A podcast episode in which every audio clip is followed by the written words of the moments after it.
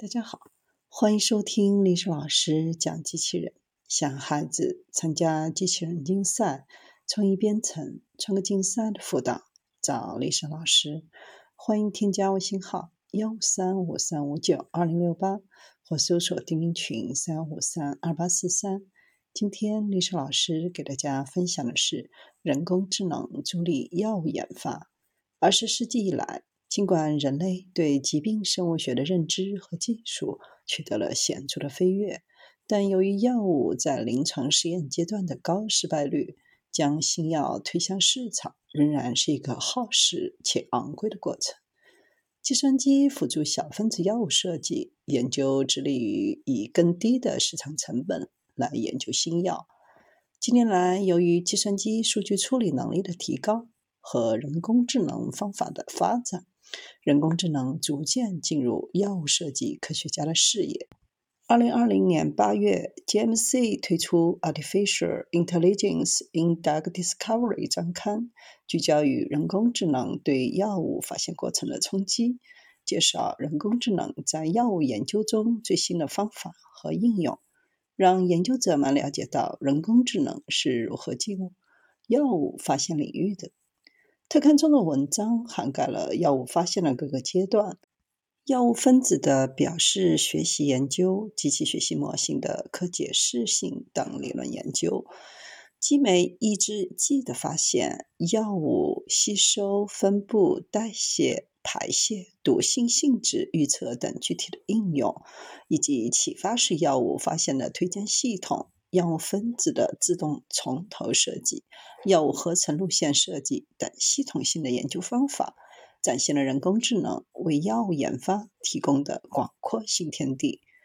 中科院上海药物研究所和上海科技大学免疫化学研究所的联合团队的两项研究成果就入选了这个专刊。他们介绍的是一种基于注意力机制的图神经网络模型。该模型可以用于分子表征，在多个药物发现相关的数据集上预测表现达到当前最优，并且该模型所学到的内容具有可解释性。这种可解释性在机器的认知和人的认知的差异之间架起了一座桥梁，能够更好地利用机器的认知，增强药物学家的认知，产生更大的实际应用价值。图神经网络模型的特征可视化，可以自动从特定任务中学习到分子结构内非局部的特性，可以帮助药物学家和化学家超越经验和直觉，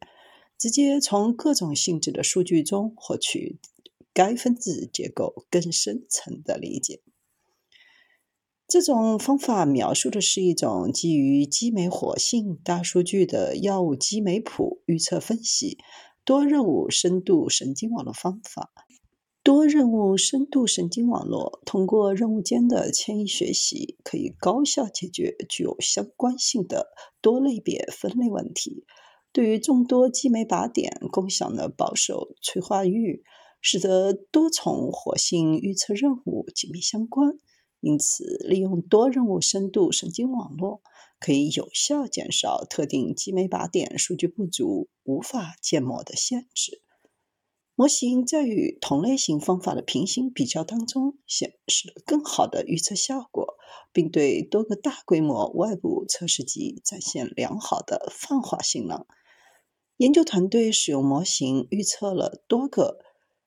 临床和在研的激酶抑制剂，并进行生物实验验证。结果证明，模型不仅可以准确识别抑制剂抑制的主要靶标，还可以推断出与毒副作用相关靶标的潜在作用，对多靶点药物分子的精准设计具有重要的指导意义。